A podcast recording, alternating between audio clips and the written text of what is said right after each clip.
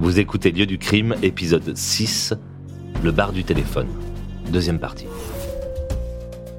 Quelques années plus tard, une chaîne de télévision décide de faire une émission sur les grandes affaires criminelles. Le journaliste Alex Panzani est alors chargé de contacter Jean Cocos. Son avocate m'a rappelé, m'a dit euh, il vous donne rendez-vous à tel endroit, euh, ce soir-là, dans un bar, des quartiers nord d'ailleurs, pour. euh, je ne sais pas s'il est d'accord ou pas pour vous donner l'interview, mais il veut encore vous rencontrer. Bon. J'arrive au cabinet, on me dit il y a un certain Jean Cocos qui fait que vous appelez, que vous appelez, que vous appelez. Il dit que Eliane Keramidas, avocate de Jean Cocos. il, il va pas bien, qu'il veut vous parler, qu'il veut vous parler. J'ai dit mais qu'est-ce qui se passe? Il a laissé le numéro d'un bar. Euh, on part avec l'équipe, euh, donc TF1. euh, on cherchait notre chemin parce que c'était pas facile là-bas de trouver le bistrot et, et on est doublé par une, un cortège de voitures de police, euh, qui, sirène, sirène hurlante. J'appelle, j'entends des cris. J'ai dis qu'est-ce qui se passe? Et, et quelqu'un me dit on vient de le tuer. Et quand on arrive, euh, il y avait déjà les premiers policiers qui étaient sur place. Et euh, qu'est-ce qui se passe? Il y a eu un règlement de compte, euh, apparemment, ou enfin un meurtre. Donc on ne peut pas approcher. J'arrive en même temps que Pierre-Michel, que le procureur. On arrive tous en même temps. Et je vois Jean Cocos par terre. Et un me dit c'est un certain Cocos qui a été tué à l'instant, il, y a- il y a quelques minutes ou quelques. Et le patron du bar, quand j'arrive, me dit il a bu tout l'après-midi. Il était ivre, mort. Et il disait Je m'en fous de, que mon avocate me dit de pas parler. Ben moi, je vais tout révéler sur l'affaire du téléphone. Il savait rien. Il savait rien. Je vais tout dire à la presse. Il devait tellement tout dire qu'il s'est fait tuer. Dans le bar. Même des années plus tard, l'affaire du bar du téléphone n'en finit plus de compter ses cadavres.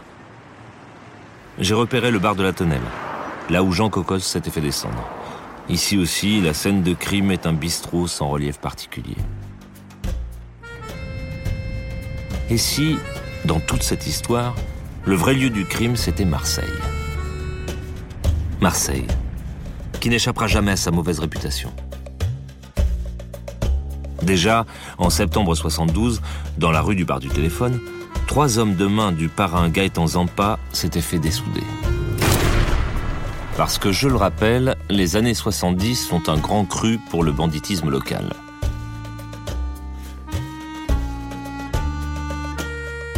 Le milieu est omniprésent. Les trafics de la French Connection sont florissants. Les bandes s'entretuent pour des miettes de pouvoir.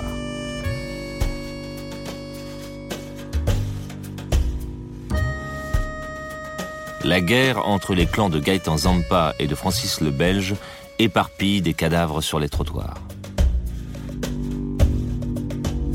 Et la police surnage dans ce capharnaüm nauséabond. Pierre-Michel disait on cherche, on cherche. euh. Mais du côté de la police, il voulait pas trouver. Voilà. Je m'arrêterai à cette phrase. Voilà. Voilà. Il voulait pas trouver. Euh, il cherchait sans chercher, quoi. hein. Voilà. Et on n'a rien trouvé.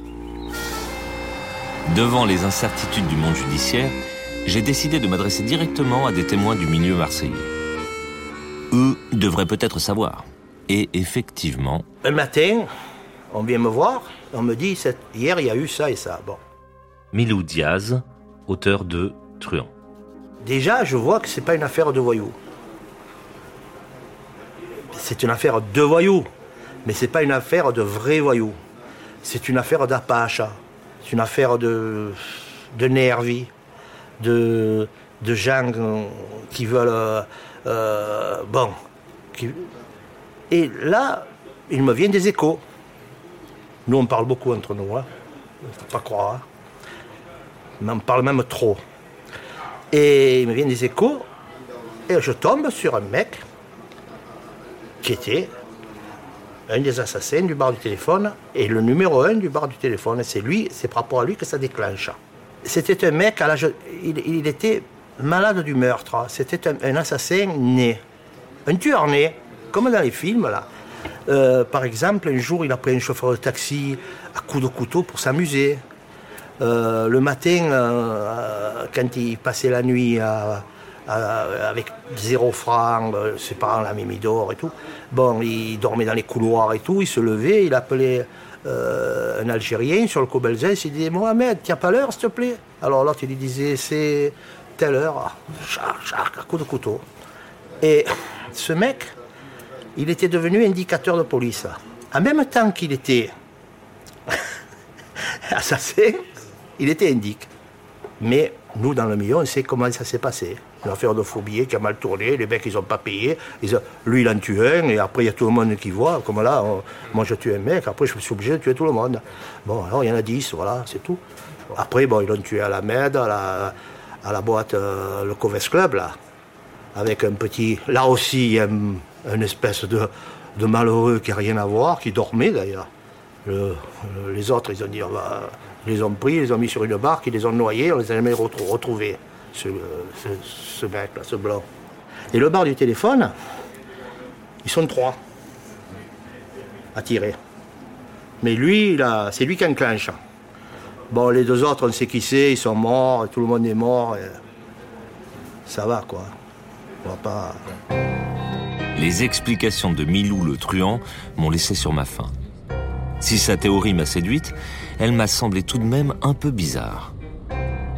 Le voyou hyper violent dont parle Milou s'appelle Roland Luperini.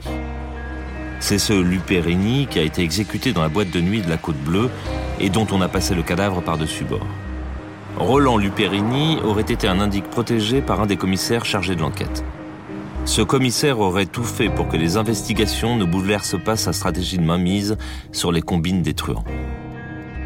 Il aurait du coup manœuvré pour que l'enquête s'enterre.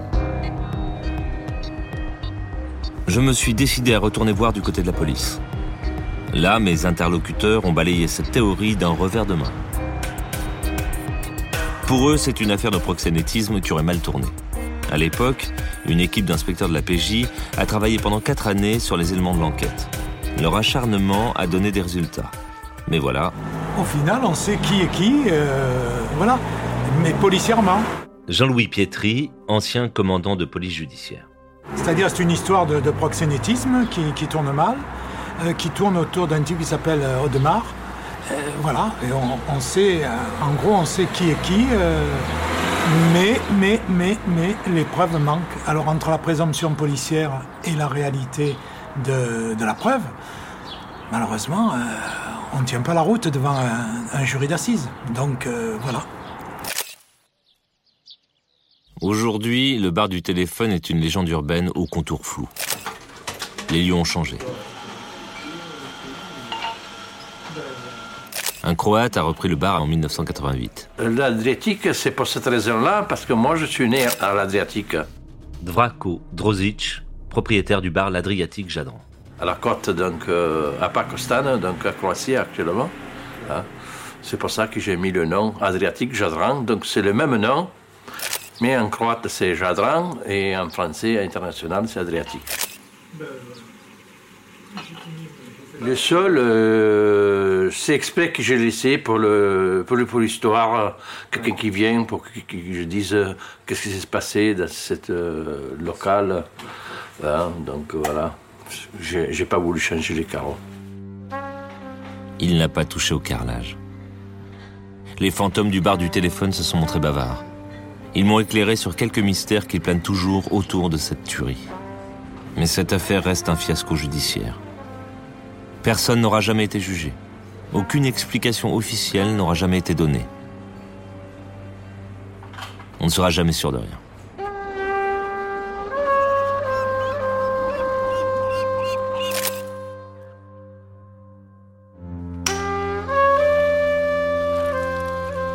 Si la tuerie du bar du téléphone reste gravée dans les mémoires, c'est surtout par la monstruosité de ce fait divers.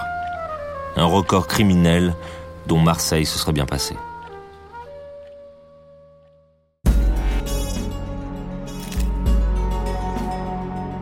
Lieu du crime est un podcast coproduit par Initial Studio et Comic Strip, adapté de la série documentaire audiovisuelle Lieu du crime, produite par Comic Strip, écrite par Philippe Carrez et Patrick Coulon et réalisée par Philippe Carrez. Production exécutive, Initial Studio. Production éditoriale, Sarah Koskiewicz, assistée de Roman Nicorosi. Montage, Victor Benamou. Avec la voix d'Olivier Citruc.